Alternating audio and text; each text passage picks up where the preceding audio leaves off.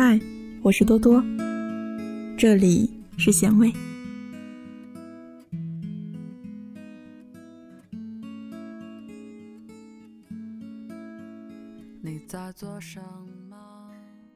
几年前认识了一个肤白貌美的姑娘，她真的是挑不出瑕疵的美，从长相到身材都是一流的，带着那种能让任何一个男孩子怔住的曼妙。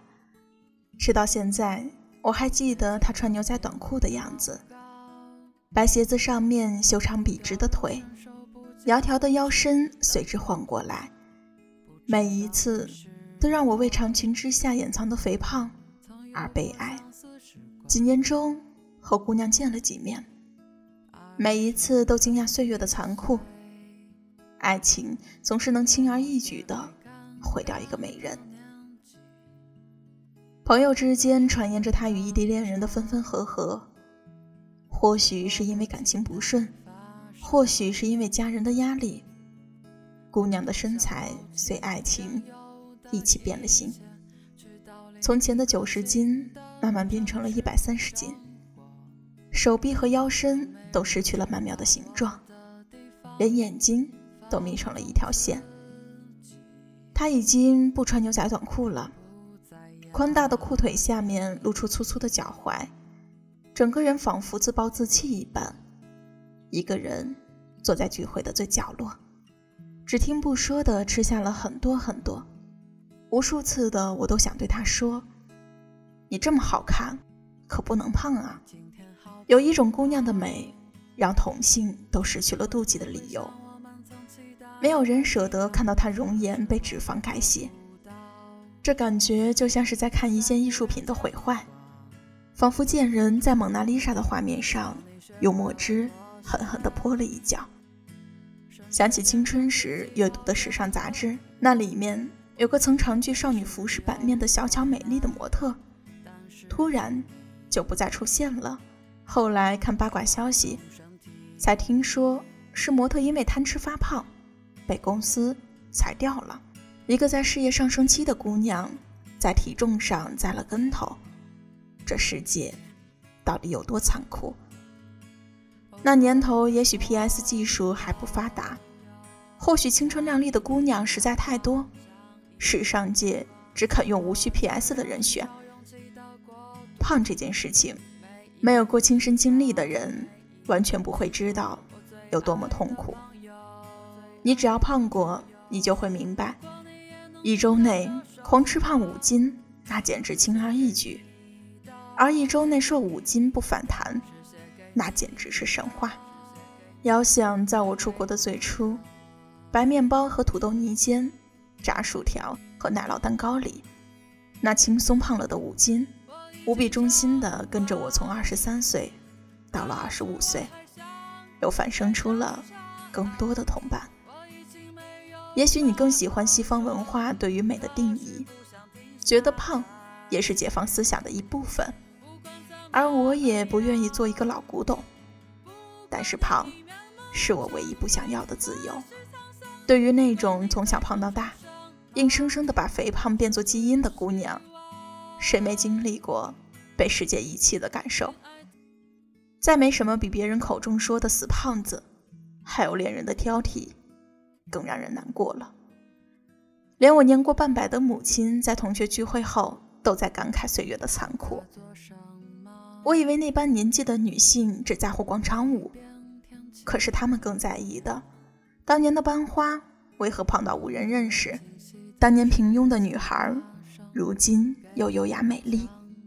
肥胖有其毁容的作用，减肥有其整容的效果。胖子都是潜力股的话，百分之九十九的时候都是真理。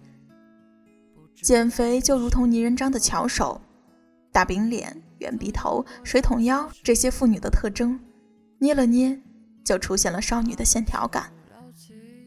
大概姑娘们一过了二十五岁，心里崇拜的女性角色就会发生转变。十八岁时读一书笔下的故事。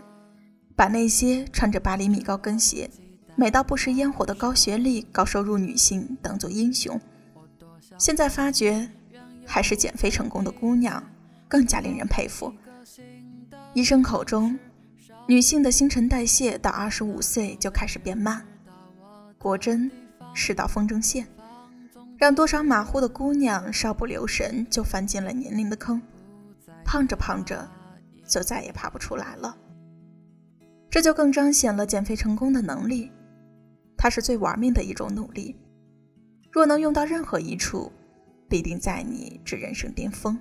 减肥这件事情，说到底就是在拼毅力，跟自己死磕，把若干种痛苦变成和刷牙洗脸一样的习惯。一个胖了好多年的朋友，第一次瘦下来，一百三十斤的体重，现在还剩下三分之二。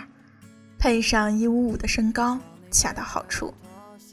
这件事发生的短暂也漫长。旁人觉得，哎呀，怎么几次不见你就瘦了呢？快教教我们有什么秘诀。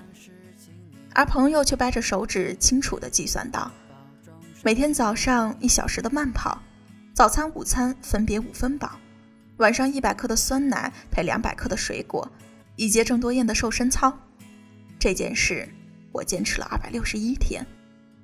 我大三那年，班级里一个女孩子用一个寒假的时间瘦下来。上学期期末考试时腰身还在美国的，结果下学期开学时四肢都变成了索马里的。我们都以为她吃了灵丹妙药，结果在食堂中一起吃饭时，才发现她的减肥秘诀：她胡吃海塞的午餐变成了一颗水煮蛋和一把水煮青菜。我们调侃他说：“素菜都吃得那么认真。”他仰着一张巴掌脸，轻轻地笑，一口一口地吃掉特制的午餐，完全无视我们盘中丰富而油腻的炒饭。减肥需要的最难的是一种自律。高考只需要一年的点灯熬油，拼事业需要三五年的起早贪黑，而减肥的毅力却贯穿了一个女性的一生，需要出现在。每时每刻，我得再次重申自己的丰功伟绩。二十五岁用跑步跟新陈代谢作战，一举瘦下二十斤的事情，让我彻底明白减肥路上绝不允许三天打鱼两天晒网的散漫。它需要的是一种渗透到生活中的自律，这是一种重要的习惯，更是一种需要与时俱进的能力。它更是像每五年就需要重新审核一次的教师资格证，而不是如骑车、游泳这样，一旦学会了就一劳永逸的技能。减肥这件事情，你要狠狠地逼自己，你得学会相信自己，更重要的是要学会爱自己，爱到每天都要对镜子里的自己说：“你这么好看，可不能胖啊。”浮掉入伸手不见五指的黑洞，不知道你是否曾有过相似时光。二十六七岁，多么尖锐尴尬的年纪，旧的还未长成。却迫不及待发生。我多想抛弃原有的一切，去到另一个新的城市生活，在那个没人知道我的地方放纵自己，不再压抑。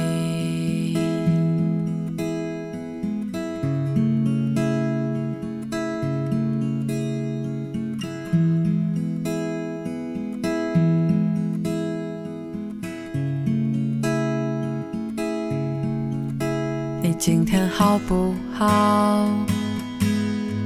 会不会像我们曾期待的一样？可是我还做不到，不在乎人家眼光。听说你学会了妥协，甚至变成自己讨厌的模样。我明白坚持有多难，但是请你。保重身体。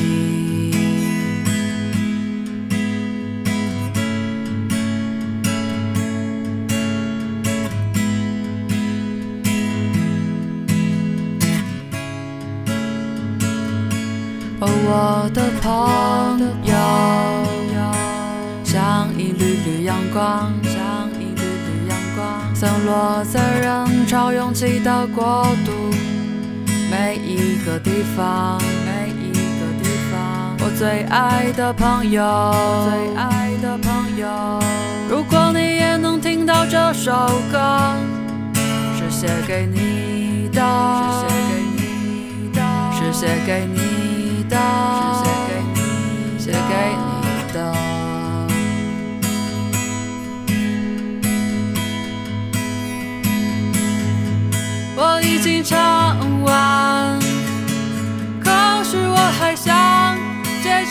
啊！我已经没有话好说，可是不想停下来。不管怎么样，不管你已面目全非或是沧桑，不管你在承受什么，活着就有希望，亲爱的。